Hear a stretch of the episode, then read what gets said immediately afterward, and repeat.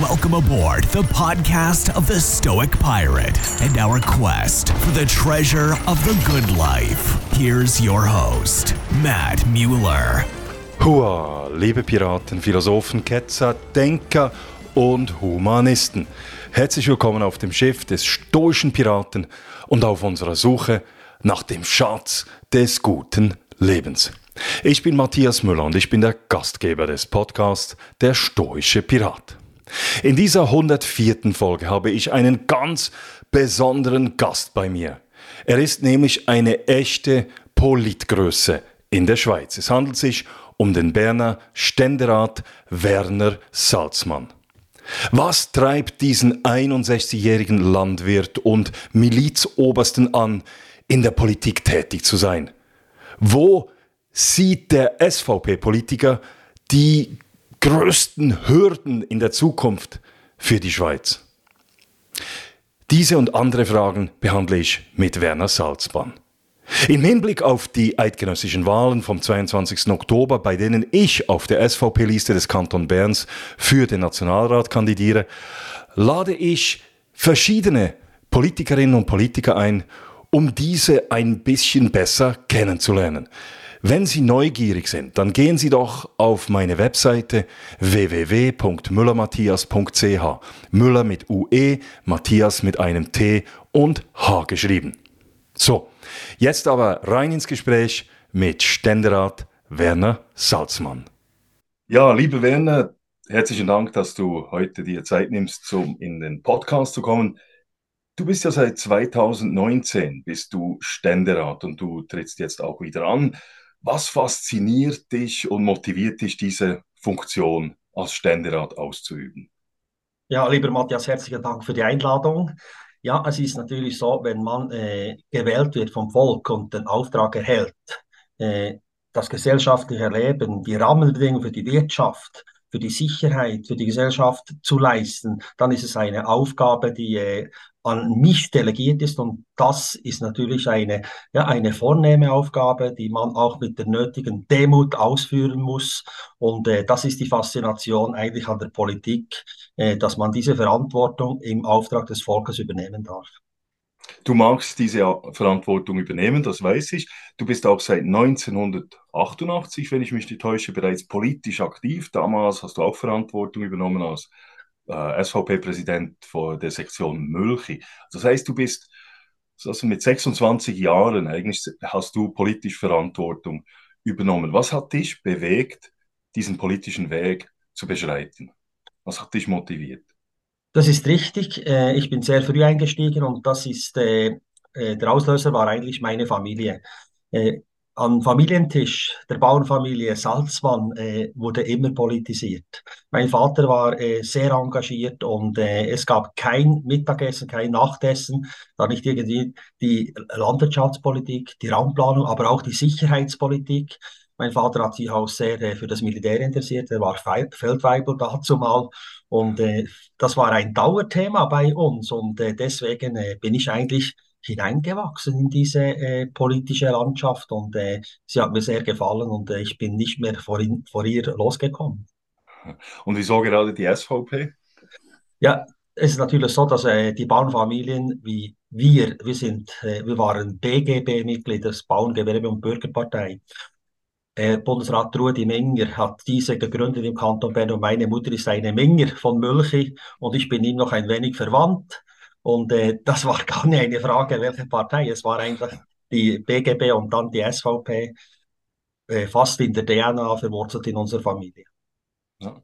Du hast deine Familie erwähnt als Motivator in diesem Sinne, dein Vater auch. Gab es andere Personen oder vielleicht auch Ereignisse, die einen besonderen Einfluss auf deinen politischen Werdegang hatten? Ja, äh, ganz entscheidend war natürlich äh, damals, als ich Präsident wurde vom äh, Bernischen Skisportverband. Und da äh, wurde ich natürlich vermehrt immer wieder auf politische äh, äh, Aktivitäten auf der höchsten Stufe angesprochen. Und ich äh, habe mich dann überzeugen lassen, dass ich für das Amt des Nationalrates kandidiere äh, als Präsident der Berner Schützen. Und das ist mir dann eher nicht gelungen. Und 2015 ist es mir gelungen. Und das war schon der Auslöser auch, dass äh, viele Leute mich motiviert haben, äh, politisch äh, aktiv zu werden, weil ich mich für Verbände wie das Schießen äh, schon sehr früh stark gemacht habe. Ja, du hast dich für, für Verbände auch stark gemacht. Also wie wichtig ist dir das Engagement, dieses Milizengagement, das ja für uns die Schweiz typisch ist, dass man sich engagiert, noch neben dem Beruf für die Gesellschaft. Wie wichtig ist das für dich? Das ist für mich sehr wichtig und das zentrale Element unserer politischen Landschaft, das Milizsystem. Ich äh, kann mir nicht vorstellen, dass ich ein reiner Berufspolitiker wäre, weil ich sonst den Faden und den Draht zur Basis verliere. Ich bin beruflich tätig, ich bin der Verbänden tätig und ich spüre dadurch auch die Sorgen und Nöte unserer Gesellschaft und äh, kann das auch eins zu eins dann in die Politik übertragen. Und das ist für mich äh, absolut wichtig und äh, ich denke auch äh, stärkt das Schweizer Politik, äh, Politsystem. Ja, was, also du hast es gesagt, du bist beruflich noch tätig, du bist ja noch auch sonst noch tätig. Was machst du neben deinem Ständeratsamt sonst noch? Also ich äh, arbeite noch 50 Prozent äh, als Chefexperte Landwirtschaft bei der kantonalen Steuerverwaltung äh, führe den Schweizerischen Gemüseproduzentenverband, führe den Schweizerischen Landtechnikverband, bin noch im, im Verwaltungsrat eines Altersheimes in Frienisberg und äh, in einem Schulheim äh, in der äh, äh Leitung äh, für äh, schwer erziehbare Kinder engagiere ich mich auch noch. Und dann habe ich natürlich noch Hobbys. Ich bin ein Schütze und übe dieses Hobby noch sehr gerne aus. Und wenn ich dazu komme, nehme ich auch noch teil am, beim Männerchor. Okay. Und ähm, du hast gesagt, du bist auch noch Schütze. Du bist ein, gut, ein sehr guter Schütze, wenn ich das äh, beobachte, wenn du auf den sozialen Medien auch mal deine Resultate publizierst. Wie, wie, wie oft trainierst du da eigentlich?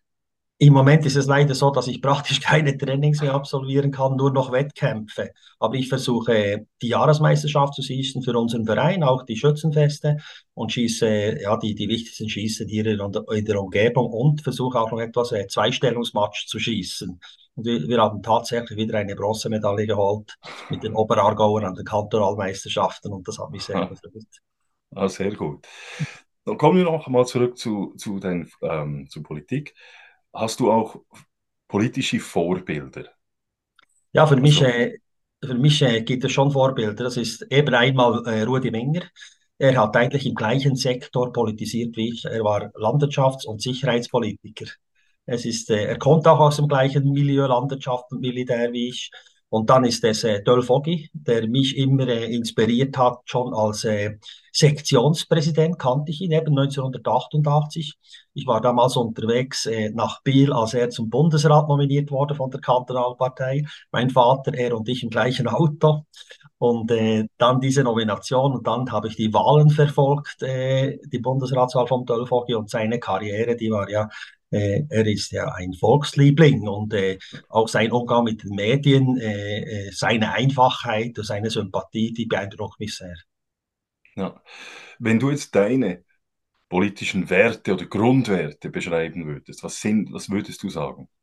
Meine Grundwerte sind ganz klar äh, auf der Linie der SVP. Für mich ist ganz wichtig die Unabhängigkeit unseres Landes. Äh, das ist äh, zentral, dass wir ein souveränes Land bleiben, das in Freiheit und eben Sicherheit leben kann. Und äh, Freiheit und Sicherheit, das bedeutet eben auch eine eigene starke Armee, die äh, in der Lage ist, im Notfalls das Land zu verteidigen. Es bedeutet eben auch äh, Freiheit in Bezug auf das Mitbestimmen. Für mich geht es gar nicht, wenn wir äh, Verträge abschließen, die die direkte Demokratie einschränken. Äh, für mich äh, passt es auch nicht, wenn wir uns abhängig machen im Nahrungsmittelbereich oder im Energiebereich. Das sind alles relevante äh, Aufgaben, die wir haben, unser Land möglichst unabhängig zu gestalten, damit die Mitbestimmung, die Selbstbestimmung eben gewährleistet ist. Und siehst du diese Unabhängigkeit, siehst du die in Gefahr? Die ist absolut in Gefahr. Wir haben das gesehen durch die zunehmende Globalisierung, ja, die zum Teil auch begründet ist. Das äh, gebe ich zu. Aus wirtschaftlichen Gründen äh, haben wir uns in, in, in Abhängigkeiten äh, versetzt. Und wir haben das äh, eins zu eins gesehen äh, in der Corona-Krise. Wir können nicht mal mehr selber garantieren, dass die Masken äh, für alle zur Verfügung stehen. Sie kamen über China nach Deutschland und dort haben wir auch gesehen, dass eben der Selbstzweck der Länder im Vordergrund steht. Äh, die Unabhängigkeit ist auch sehr, sehr wichtig äh, im Energiebereich. Da haben wir auch die Gefahr durch die Energiestrategie und das Klimagesetz, dass wir uns abhängig machen. Ich sehe im Moment nicht, wie wir äh, die fossilen Brennstoffe bis 2050 wegbringen, ohne auf, auf große Importe angewiesen zu sein. Und das ist für mich auch eine moralisch fragwürdige Angelegenheit, hier die Atomkraftwerke abzustellen, dann Atomstrom aus Frankreich zum Beispiel zu importieren und diese Abhängigkeit zu schaffen. Und es gäbe, gäbe noch viele andere Beispiele. Also es ist eigentlich heuchlerisch, was wir tun, wenn wir ja. Atomkraftwerke abstellen und dann trotzdem Atomstrom beziehen. Ja, es ist sehr heuchlerisch auf der einen Seite, auf der anderen Seite nicht verständlich, weil gerade die Atomkraftwerke uns äh, die tiefsten CO2-Werte bringen würde. Also ich, ich kann es einfach nicht verstehen aufgrund der Logik und des Bedarfs, weil wir den CO2-Wert senken wollen. Und das ist für mich äh, eben moralisch, heuchlerisch und unlogisch. Ja. Du hast auch die, mit der also die Unabhängigkeit, die hängt ja auch die Neutralität zusammen. Du warst gerade in der Arena, hattest dort eine hitzige Diskussion. Wie definierst du die schweizerische Neutralität?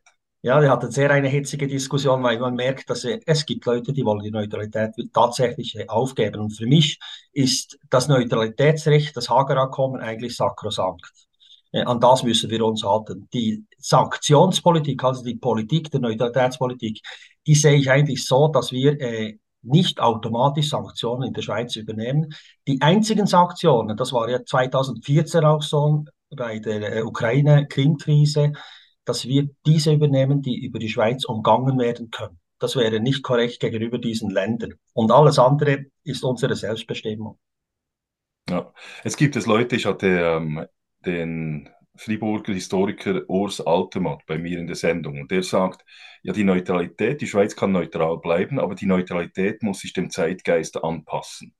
Wie, wie, wie siehst du das? Ist die Neutralität etwas, das man anpassen kann über die Jahre oder ist das etwas, das die ewig während und gleich bleibt?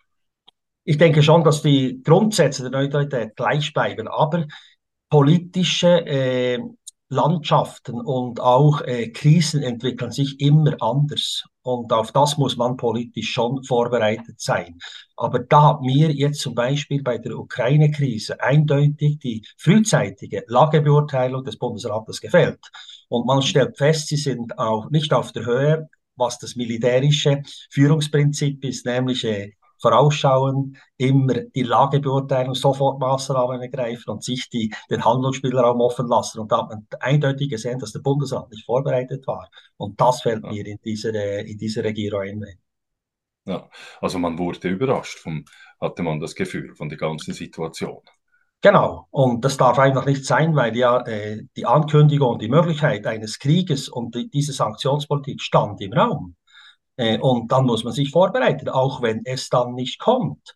Und äh, du als äh, Oberst im Generalstab, wie auch wir, wir haben diese Schulen gemacht und äh, früher hat es die militärische Ausbildung immer auch auf die Privatwirtschaft und die Politik äh, wurde übertragen und mir fehlt das heute und äh, ich denke, wir hatten äh, eine gute Grundlage, die militärische Führungsgrundlagen äh, auch, auch direkt anzuwenden in diesen Bereichen.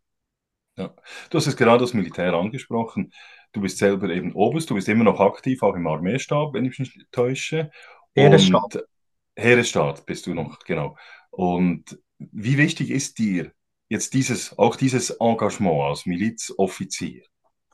Ja, das ist mir natürlich sehr wichtig, äh, weil ich gerade auch in der Politik, jetzt in der Sicherheitspolitischen Kommission, das Glück habe, immer noch den Kontakt zu den Kadern und Soldaten im Militärdienst zu haben. Und diese Beziehungen zu meinen Kameraden äh, zeigt mir natürlich auch, wo der Schuh drückt. Und dort, wo der Schuh drückt, kann ich direkt Einfluss nehmen, dann in der Sicherheitspolitischen Kommission und äh, eben auch äh, versuchen, etwas zu bewegen. Es gelingt nicht immer, weil natürlich andere Kräfte auch wirken, äh, aber ich versuche schon, das Beste zu machen, um die Ausgangslage für unsere Kader und Soldaten in der Armee, aber auch für die Armee selber äh, möglichst gut zu machen. Wo gibt es da nach dir jetzt am, den, den größten äh, Handlungsbedarf? Ja, den größten Handlungsbedarf haben wir äh, bei der Bereitstellung der finanziellen Mittel. Wenn diese Mittel nicht zur Verfügung stehen, sind wir auch nicht in der Lage, die Armee äh, aufzustocken, was personell ist. Wir brauchen wieder äh, genügend Leute, die bereit sind, auch für unsere Armee Dienst zu leisten. Und der zweite Punkt ist eben äh, das System ändern, das Dienstleistungssystem. Wir müssen dafür äh, sorgen, dass der äh, Zivildienst äh, entweder ganz abgeschafft wird oder massiv reduziert wird. Ich bevorzuge eigentlich die Ganzabschaffung und die Integration in den Zivilschutz. Dann wäre die, der Militärdienst wieder attraktiver. Und der dritte Punkt ist die Ausrüstung unserer Armee. Wir sind äh, im Moment äh, nicht in der Lage, unser Land so zu verteidigen, wie es nötig ist. Wir haben zwar jetzt die Luftwaffe erneuert, die, dieser Prozess hat begonnen. Wir haben auch ein Luft, äh, Bodenluftabwehrsystem beschafft, das sehr gut ist. Aber die Bodentruppen, die haben einen riesigen Nachholbedarf. Und dort äh, ist, äh, ist der Handlungsbedarf am größten, zusammen mit der Bevorratung der Munition. Ja. Du hast die, das, die, das Personal angesprochen, also die, die Größe der Armee. Du hast gesagt, wir brauchen genügend Soldaten. Ja, was sind, wie viel sind genügend Soldaten? Heute haben wir 100.000, wenn man die Reserve noch nimmt, 140.000 vielleicht. Das geht aber zurück. Wir werden dann 28, 29 werden wir zwei Jahrgänge entlassen, also wir werden hier runterfallen. Was sind genügend? Ähm, wie viele, viele Soldaten sind genügend? Ich, äh, mein äh, Wert oder mein äh, Vergleichswert ist eigentlich die Truppe, die in der Verteidigung tätig ist. Heute haben wir rund 25.000 Leute, die rein in der Verteidigung äh, tätig sind. Wir brauchen circa 100.000. Und wenn wir das äh, äh, erreichen wollen, brauchen wir einen Bestand von circa 200.000 äh, äh, Angehörigen der Armee, die uns zur Verfügung stehen, um alle Aufgaben wirklich zu übernehmen.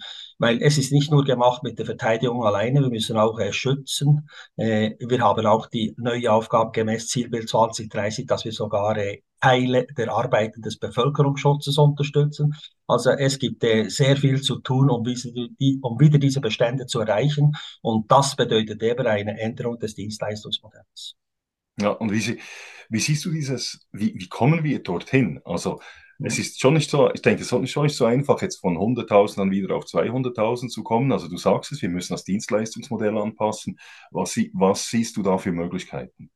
Jawohl, wenn wir das Dienstleistungsmodell anpassen und äh, pro Jahr nicht mehr 6.000 in den Zivildienst gehen, sondern vielleicht 2.000 Zivilschutz und 4.000 kommen zurück, haben wir schon einen äh, sehr großen äh, Bestand von 4000 Leuten, vielleicht mal zehn Jahren. Äh, das gibt 40.000 Leute, die zusätzlich in der Armee wären. Dann äh, schwebt mir vor, dass wir nach der ordentlichen äh, Dienstzeit, die wir jetzt haben, 28 oder bis 32 Jahre, äh, verkürzte äh, WKs planen für Leute, die dann in der äh, Bewachung, Sicherung von schützenswerten Objekten tätig sind. Die könnten Kurz-WKs machen, dass man diese bis 40 Jahre eingeteilt lässt. Und wenn wir diese Truppen, die ja bereits ausgebildet sind und alle Grundlagen haben, länger im Militärdienst lassen mit kürzeren WKs, haben wir sofort einen Bestand von 200.000, die uns zur Verfügung stehen. Und ich denke, das wäre verkraftbar, einerseits für die Angehörigen der Armee, aber auch für die Wirtschaft. Ja. Die, du hast es angesprochen, die Armee macht nicht nur, eben nicht nur Verteidigung, sondern auch Schützen, helfen und so weiter. In den letzten 30 Jahren hatte man sogar das Gefühl gehabt, man macht nur noch Schützen und helfen. Jetzt äh, hat das, die Armee einen neuen Slogan, die Armee, die Schweizer Armee verteidigt. Also man beruft sich wieder viel stärker auf diesen Verteidigungs-, Landesverteidigungsgedanken. Wie siehst du diese Entwicklung? Ja, das ist höchste Zeit, dass man dieses System jetzt auch wieder auf Verteidigen, Kämpfen äh, umstellt. Wir brauchen auch, auch Kader, das weiß, wie gekämpft wird nicht wie geschützt wird. Weil alle diejenigen Kader, die in der Lage sind, eine Truppe in der höchsten Krise zu führen, sind die besten Kader. Und das müssen wir wieder fördern. Und ich denke, dass, dass die Armee das richtig eingesehen hat und auf dem richtigen Weg ist. Ich, wir haben ja schon vor Jahren dafür gekämpft, dass wir das System wieder ändern. Aber leider hatten wir keine Mehrheiten in der Politik. Ja. Wie siehst du es mit den Frauen in der Armee? Ich denke, dass die Frauen sehr willkommen sind, aber ich möchte nicht einen obligatorischen Dienst für Frauen einführen, weil die Frauen eben noch äh, auch andere Aufgaben haben, biologisch gesehen. Äh, wir können äh, als Männer leider die Kinder immer noch nicht austragen und ich kann sie auch nicht stillen. Und äh, deswegen möchte ich den Frauen nicht aufbürden, dass sie obligatorisch Dienst leisten möchten.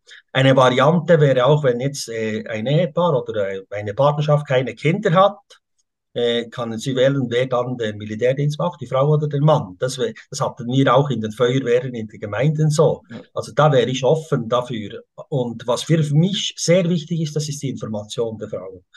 wenn wir einen obligatorischen äh, Orientierungstag einführen, äh, was ich unterstütze, denke ich, dass wir äh, die eine oder andere Frau vielleicht dazu motivieren könnten, den Militärdienst zu reißen. Das würde uns die Truppenbestände auch verbessern. Ja. Gehen wir zu einer anderen Problematik. Die, die SVP macht, spricht ja vor allem jetzt auch im Wahlkampf von der 10 Millionen Schweiz, die viel schneller kommen wird, als man wohl wahrscheinlich meint. Also die 9 Millionen haben wir jetzt überschritten, auch schon früher, als man gemeint hat. Wie siehst du hier die Entwicklung und vor allem auch die Probleme, die auf uns zukommen? Ja, es ist einfach so, dass wir im Moment eine Migrationsströmung haben, die Richtung Europa geht, die nicht mehr verkraftbar ist. Und Europa, aber auch die Schweiz, muss ich sagen, wann können wir nicht mehr weiter Leute empfangen in unseren Ländern?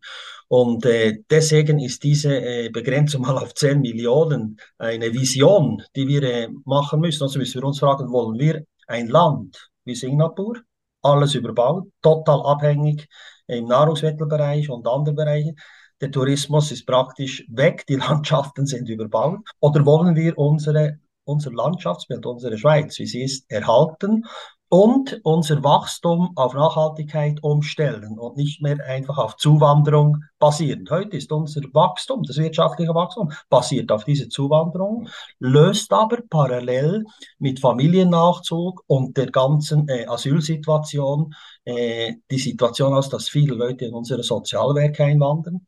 Wir haben heute für den Bund über 4 Milliarden Franken Kosten nur im Asylwesen, also drei, eine Milliarde mehr als für die, für die Landwirtschaft und fast gleich viel wie für das Militär. Das ist auf die Dauer nicht verkraftbar. Und wenn wir das ändern wollen, müssen wir aus meiner Sicht die Empfangszentren für Asylbewerber auf den Kontinenten machen, äh, wo sie herkommen. Und die Großbritannien und die Dänemark hat das bereits äh, äh, als Absicht erklärt und ich würde mich dort sofort anschließen, weil wir dadurch das Schlepperwesen eindämmen. Und das Schlepperwesen ist das Schlimmste in dieser ganzen Situation. Sie gefährden sogar noch die Leben dieser Leute äh, wenn sie über die Meere äh, mit äh, halb kaputten Schiffen fahren. Und ich denke, dass wir dort die Möglichkeit haben, äh, zu selektionieren, wer ist tatsächlich an Leib und Leben bedroht. Den geben wir Asyl und den anderen nicht. Und die ganze Migration, die dann aus dem Euro-Raum kommt, das ist ja das, was da äh, eigentlich bei uns bleibt.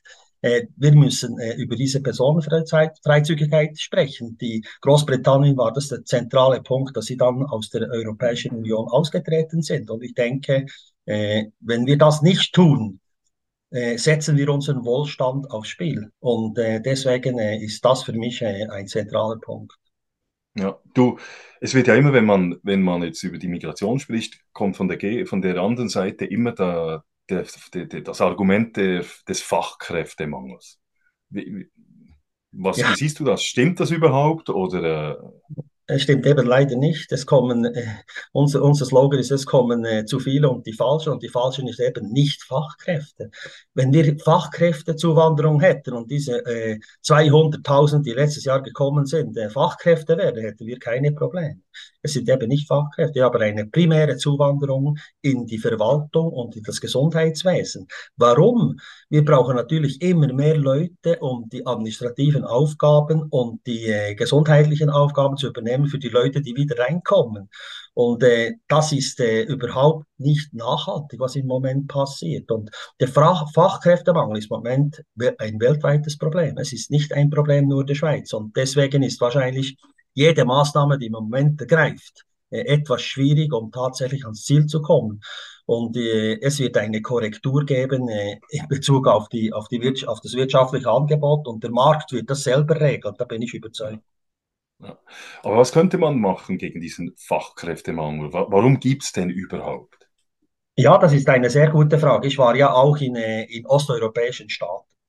Und ich habe festgestellt, dass Rumänien, haben mir Leute gesagt, und auch Bulgarien, 2% Arbeitslose. Wo sind dann die Leute? Ja, die sind alle nach Deutschland, Frankreich, Großbritannien und die Schweiz gegangen, weil sie bessere Löhne haben. Also die Top-Leute sind bereits gekommen. Und die fehlen auch in diesen Ländern, um dann wieder äh, äh die Wirtschaft aufzubauen, die Leute zu schulen. Also der Fa Fachkräftenachzug aus diesen Ländern ist nicht gewährleistet. Und für mich ist ganz wichtig, äh, dass wir äh, innerhalb der Schweiz die, das Bildungssystem einmal gen, gen, gut genug anschauen. Es braucht nicht jeder die Matur zu machen. Das, unser duales Bildungssystem ist, ist eine sehr wichtige Sache. Im Bereich zum Beispiel der Lehrer, warum muss ein, eine Primarlehrer, eine Kindergärtnerin die Matura haben? Warum muss eine Pflegefachfrau die Matura haben? Das verstehe ich nicht. Somit werden die Hürden, also die akademischen Hürden, werden über die praktische Fähigkeit gestellt. Wir haben sehr gute praktische äh, Leute, die vielleicht eben in diesem Beruf arbeiten können, aber sie haben keine Matur. Und äh, das müssen wir ändern und wieder dieses, dieser, äh, dieses handwerkliche, diesen Beruf in den Vordergrund stellen.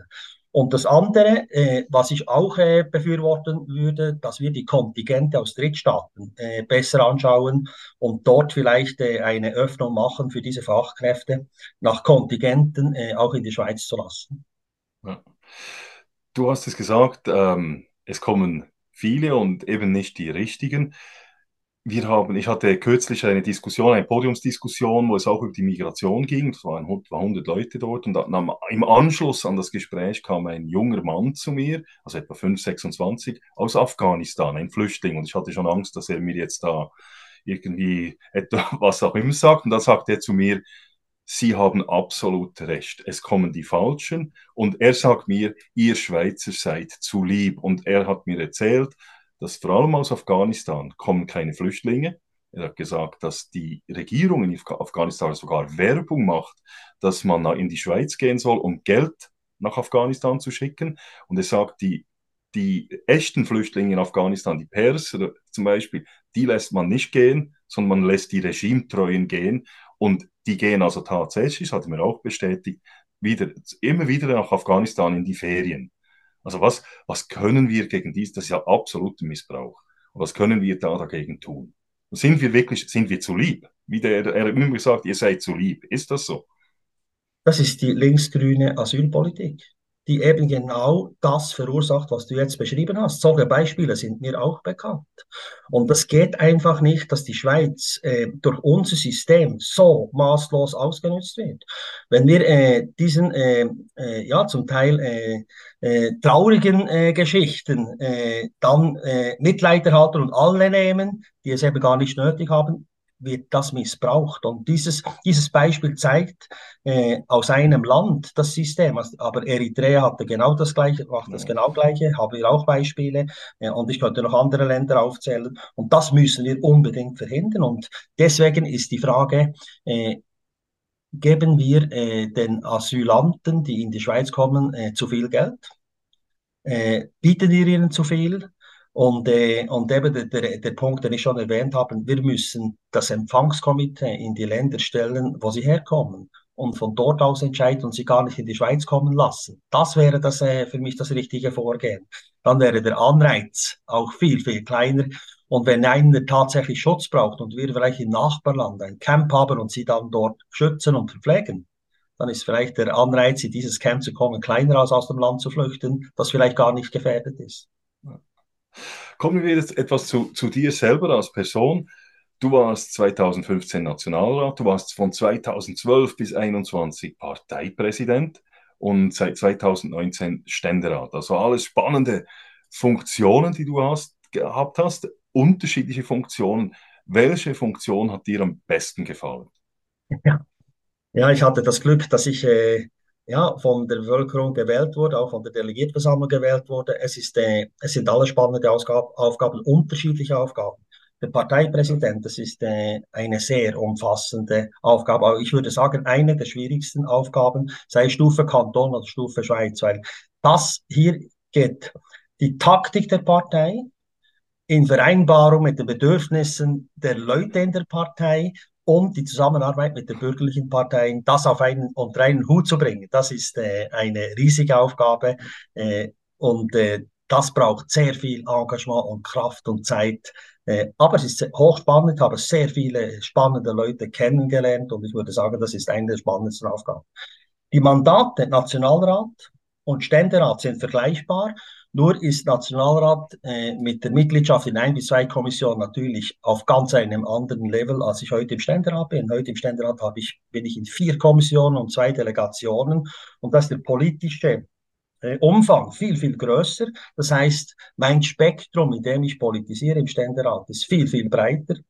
Zudem kommt hinzu, dass wir im Nationalrat in der Kommission von 25, 7 bis 8 SVPler haben und jetzt in der Kommission im Ständerat von 13 zwei SVPler. Das heißt, 50 Prozent der Geschäfte vertritt immer ein SVPler in dieser Kommission und deswegen ist es sehr, sehr intensiv, äh, viel zeitaufwendiger, aber hochspannend und Natürlich der Einfluss als Ständerat ist äh, auch viel, viel größer durch diese äh, Kommissionen.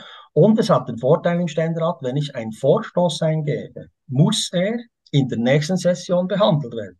Und als Nationalrat hast du vielleicht das Pech, du gibst eine, einen Vorstoß ein und erlebst es gar nie, dass er behandelt wird äh, noch in deiner Karriere. Also okay. du siehst, der Einfluss als Ständerat ist politisch viel, viel größer, aber es ist eine ganz andere Aufgabe als Parteipräsident.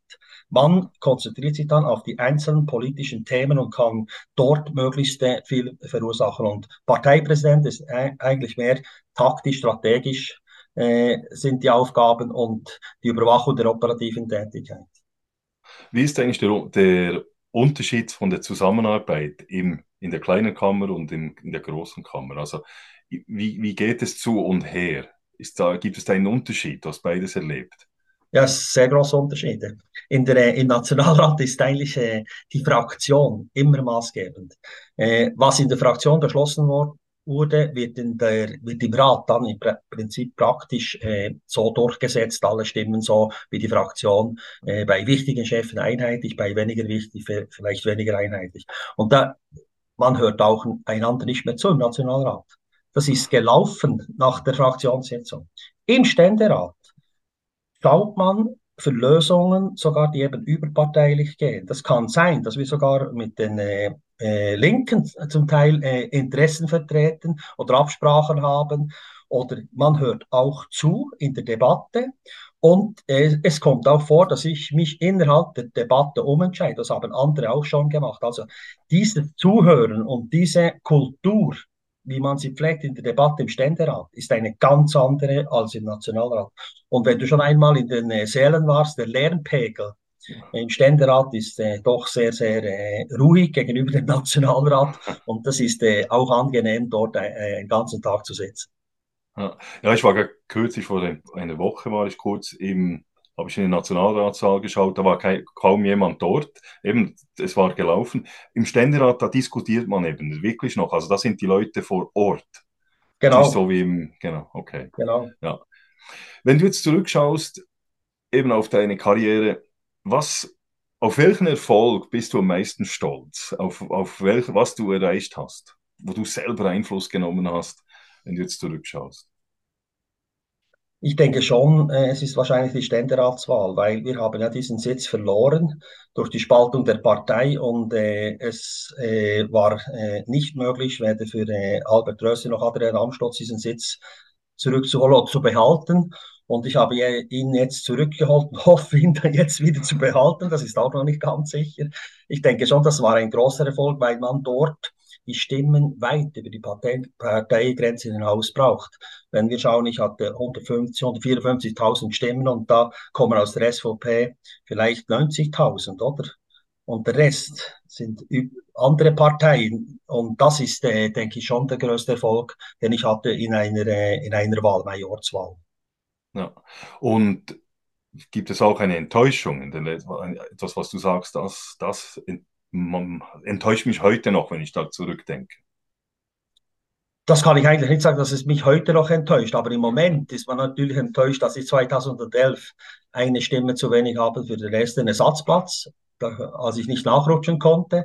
Ja, da hat man sehr viel Aufwand betrieben, aber eben ich bin auch äh, Schütze und Sportler und sage, äh, du musst, äh, äh, wenn du antrittst, kannst du verlieren oder gewinnen und dann musst du wieder aufstehen und weiterkämpfen. Das ist einfach so. Das war ein Moment.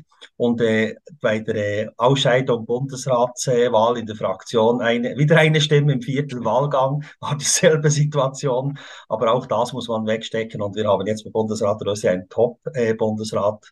Äh, das hat mich äh, bei weitem entschädigt für das, äh, was dort ja. passiert ist. Eben das, der Umgang mit Niederlagen. Du hast es gesagt, du bist auch Sportler, Sportschütze. Und eben, das war ja schon extrem, 2011. Eine Stimme, also das muss man sich ja schon vorstellen. Also mhm. beim Bundesrat waren es auch vier, eine Stimme, aber es war 25 zu 24. Ich meine, da bei, beim, bei den Nationalratswahl, das sprechen von einer anderen Dimension.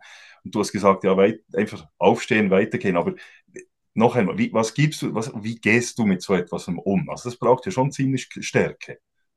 Ja, man muss sich bewusst sein, wenn du in diesen äh, Wahlkampf steigst, da kann eigentlich alles passieren. Dass es nur eine Stimme am Schluss ist, das, da bist du nicht vorbereitet. Das ist unmöglich. Und wenn du das äh, mal siehst, äh, ja, dann staunst du mal, wie kann das passieren? Wo habe ich diese Stimme verloren? Wer hat mir nicht gestimmt? Ich habe nach diesem Resultat, ich kann dir vielleicht sagen, 200 Mails und Briefe erhalten, die, oh, Herr Salzmann, ich habe Ihnen leider nur einmal gestimmt, das tut mir so leid und so weiter.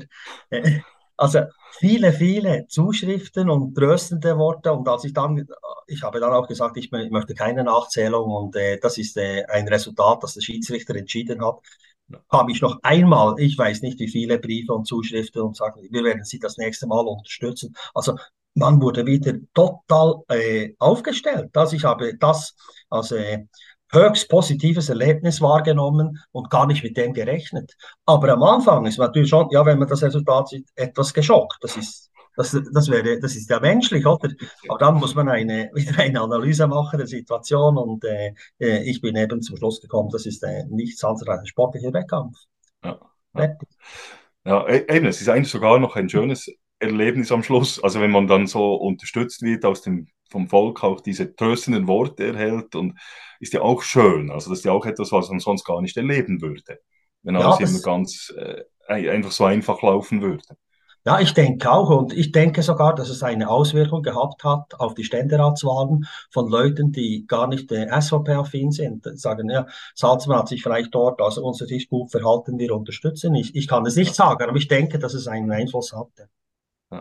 Wenn du jetzt zurückschauen auch und wenn du jetzt den Werner Salzmann, den 16-jährigen Werner Salzmann treffen würdest, was würdest du ihm für Ratschläge mit aufs, fürs Leben geben? Ja, Werner, äh, gehe diesen Weg eigentlich weiter, den du geplant hast, aber sei ein wenig geduldiger. Ich bin ein Mensch, der sehr äh, ungeduldig ist, heute noch. Äh, Im Umgang auch mit einem Menschen etwas geduldig. Äh, äh, das ist äh, einer der Schwächen, die ich, die ich habe. Und äh, Werner, äh, versuche auch etwas mehr äh, Freizeit einzuplanen neben deinen vielen Aktivitäten. Dann wirst du auch keine Rückenprobleme kriegen äh, mit dem Alter von 50 Jahren.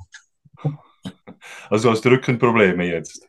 Sie sind äh, vorüber. So? Ich, ist, ich habe sie gehabt, sie sind vorüber und ich musste das kurieren in den Jahren 2007, 2008, 2009. Und äh, jetzt habe ich es im Griff, aber äh, das war dort äh, eine schlimme Zeit, die ich hatte. Ja. Wenn du jetzt gewählt wirst wieder, so Gott will und das Berner Volk will, dann ähm, nimmst du dir dann etwas mehr Freizeit auch? Nimmst du diesen Ratschlag, den du dem 16-jährigen Werner geben würdest, zu Herzen? Du machst ja wirklich enorm viel, also es braucht ja auch enorm viel Energie. Ja, ich habe das Glück, dass meine Familie mich immer hundertprozentig unterstützt. Und es war immer so, dass meine Familie bei jeder Entscheidung zustimmen musste. Und äh, ich habe mir fest vorgenommen, nach der Wahl eine, eine Auslegeordnung zu machen und äh, eine Streichübung meiner Tätigkeiten vorzunehmen. Ob es dann gelingt, das werden wir dann sehen. Das ist die andere Frage, ja. Du hast die Familie angesprochen, die Wichtigkeit der Familie. Ja, erzähl vielleicht noch etwas dazu. Also wie wichtig ist es die, die, die Unterstützung der, der, der Partnerin, der Frau zu haben, der Familie zu haben, wenn man so ein wichtiges Amt wie du ausübst und eben so enorm tät politisch tätig ist und gesellschaftlich tätig ist? Also für mich persönlich ist es äh, das Wichtigste, dass ich die, diese Unterstützung habe. Äh, ich, könnt, ich wäre nicht frei, ich wäre auch nicht frei im Kopf und unwohl im Parlament oder bei meinen Aktivitäten, wenn ich weiß, dass ich die Unterstützung von zu Hause nicht hätte. Weil am Schluss, wenn ich nicht mehr Politiker bin, nicht mehr Ständerat oder meine Ämter habe, bin ich zu Hause in der Familie und das ist eigentlich das höchste Gut, das man hat, die Rückfallposition und diese muss man pflegen. Also für mich absolut zentral. Und äh, es gibt auch Momente der Politik, die sind, äh, wenn du äh, der Kritik ausgesetzt bist und so weiter. Das Gespräch innerhalb der Familie eine sehr wichtige Seelenbereinigung ist. Wird die Familie zu wenig geschützt in der Schweiz? Ich denke, dass wir das völlig vernachlässigen. Äh, dass wir äh, mit unseren äh, Möglichkeiten und auch dem ganzen Gender und Wahn, wir alle heißen wir, schon äh, auf einem falschen Weg sind. Weil das ist für mich äh, eine Entwicklung, die unserer Gesellschaft nicht gut tun wird. Ja, also wieder die Familie wieder stärken in der Zukunft, das wäre auch dein Wunsch. Ja, die Familie ist eigentlich die kleinste Zelle. Es ist die ja. Familie, die Gemeinde, der Kanton, der Bund. Und man, wir machen jetzt eigentlich die kleinste Zelle unserer Gesellschaft kaputt. Und das ist das, was mir Sorgen macht. Wenn wir jetzt vielleicht, Peter, jetzt noch einen Blick in die Zukunft, was, was sind deine Ziele für die nächsten, wenn du gewählt wirst, was sind deine Ziele, was willst du noch erreichen in den nächsten vier, dann vier Jahren? Also ich hoffe, dass ich äh, gewählt werde und dann möchte ich ja. weiterarbeiten in der Sicherheitspolitischen Kommission und dort ist mir ganz wichtig, dass wir die finanziellen Grundlagen für die Armee äh, sichern können. Ich habe entsprechende Vorstöße eingereicht bereits. Es geht mir auch darum, dass wir die, den Beschaffungsrhythmus so legen, dass wir möglichst rasch die Bodentruppen äh, wieder äh, aufgerüstet haben. Es geht nicht nur darum, dass wir verteidigungsfähig sind, es geht mir auch darum, dass die Soldaten im Dienst eine glaubwürdige Ausbildung erhalten und die Kader auch an ihre Verteidigungsfähigkeit glauben. Dann haben wir auch nicht mehr so viele Abgänge aus der Armee. Das ist für mich eine absolute zentrale Aufgabe. Dann die, die, das Dienstleistungsmodell, das möchte ich äh, mithelfen zu ändern. Das ist ja bereits auch vom Bundesrat her aufgegleist. Das ist die sicherheitspolitische Sache. Und im, im Bereich Sicherheitspolitik haben wir sehr großen Nachholbedarf auch bei den Personalbeständen des Nachrichtendienstes, des militärischen Nachrichtendienstes und des Nachrichtendienstes des Bundes. Wir sind dort unterbesetzt. Äh, und wir brauchen auch äh, weitere Maßnahmen in der Cybersicherheit. Äh, dort äh, haben wir immer wieder äh, Schwachstellen, die auftauchen und die Schweiz muss sich als Ganzes die Gedanken machen, wie machen wir unser Land sicher. Es ist nicht nur Aufgabe der einzelnen Firmen in der Wirtschaft, es, ist unsere Gesamtaufgabe. Das ist die Sicherheitspolitik. In der Landwirtschaftspolitik geht es mir darum, die Agrarpolitik 2030 richtig aufzugleichen. Der Bundesrat hat jetzt die Botschaft gemacht. Wie soll die Landwirtschaft in Zukunft aussehen? Was hat sie für Aufgaben? Was hat die Bedeutung der Ernährungssicherheit für die Schweiz?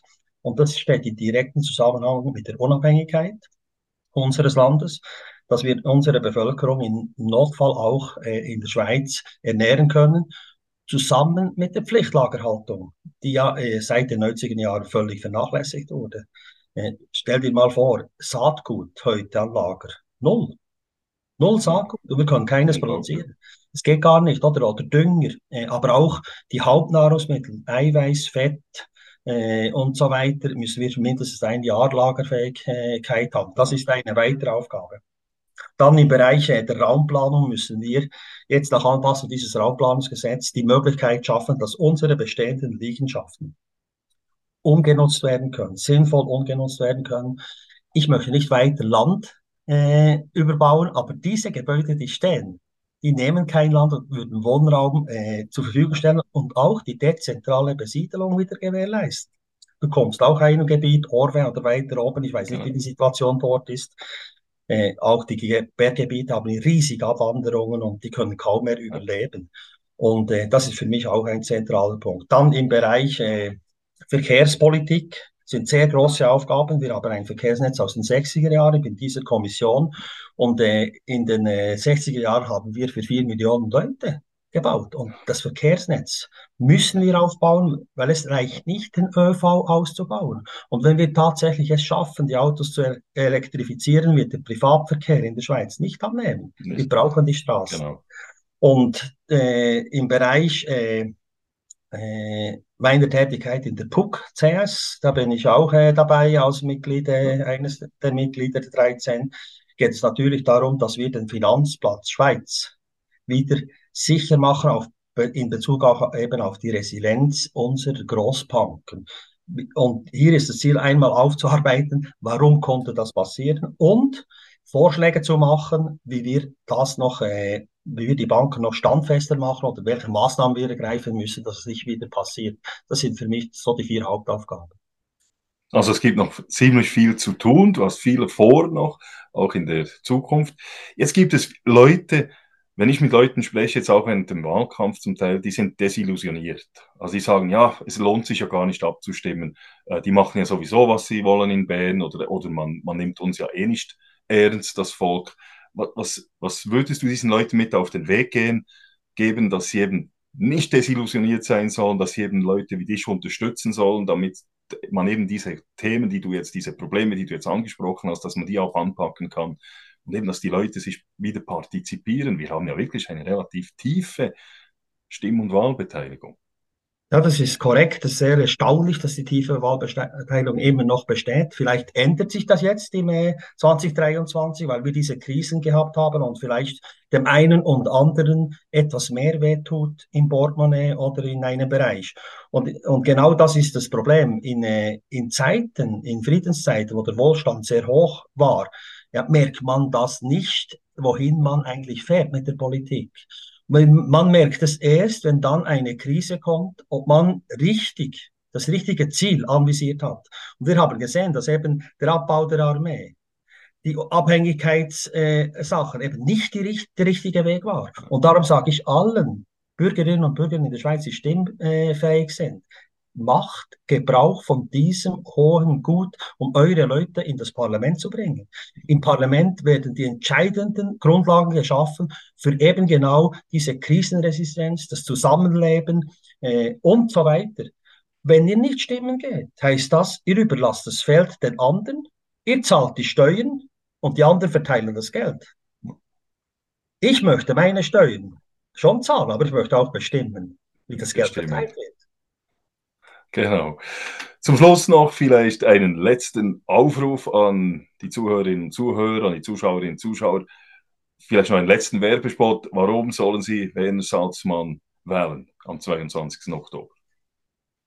Also ich würde mich sehr freuen über eine Wiederwahl und wer mir die Stimme gibt, der weiß genau, woran er ist mit Werner Salzmann. Ich bin immer äh, zuverlässig, ich äh, arbeite sehr fleißig und äh, ich bin sehr volksnah. Äh, ich bin ein Politiker, der sich mit jedem unterhalten und jede Anfrage auch beantwortet. Ich denke, dass ich äh, ein verlässlicher Politiker bin für die Bernerinnen und Berner in diesem Bundesparlament. Und es würde mich freuen, wenn ich meine, meine Arbeit wieder so weiterführen kann im Interesse des Volkes. Sehr gut, das hoffen wir natürlich auch. Das hoffe ich auch, dass das wieder die Wiederwahl klappt. Ähm, gibt es noch irgendetwas, was du denn, was wir noch vergessen haben, was du sagst, das müssten wir noch ansprechen oder haben wir den Tour d'Horizon gemacht? Ich möchte noch eines ansprechen. Wir brauchen noch mehr Offiziere wieder im Parlament, die die militärische äh, Verteidigung wieder aktiv unterstützen. Und deshalb hoffe ich auch, dass wir Leute wie dich, die auch auf der Liste sind, auch wieder ins Bundesparlament kriegen. Herzlichen Dank für diesen Werbespot. Herzlichen Dank, Werner.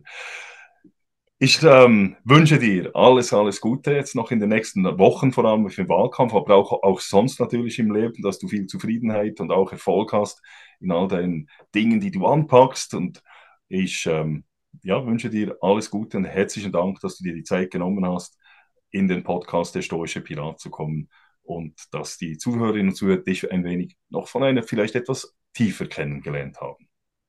Herzlichen Dank, Matthias. So, das war's. Wie hat Ihnen das Gespräch zwischen mir und Werner Salzmann gefallen? Lassen Sie es mich wissen. Gehen Sie dazu auf meine Webseite www.müllermatthias.ch, Müller mit UE und Matthias mit einem T und H geschrieben. Vergessen Sie auch nicht, wenn Sie schon dort sind, den Newsletter zu abonnieren und diesen Podcast auf Ihren Kanälen und in Ihrem Netzwerk zu teilen. Herzlichen Dank, wenn Sie das tun. Okay, that's it. Ich wünsche euch allen eine gute Woche und freue mich, wenn Sie auch künftig wieder mit an Bord des Schiffs des stoischen Piraten kommen werdet. Macht es gut. Bis bald. Thank you for listening to the podcast of the Stoic Pirate. Come back again to our quest for the treasure of the good life.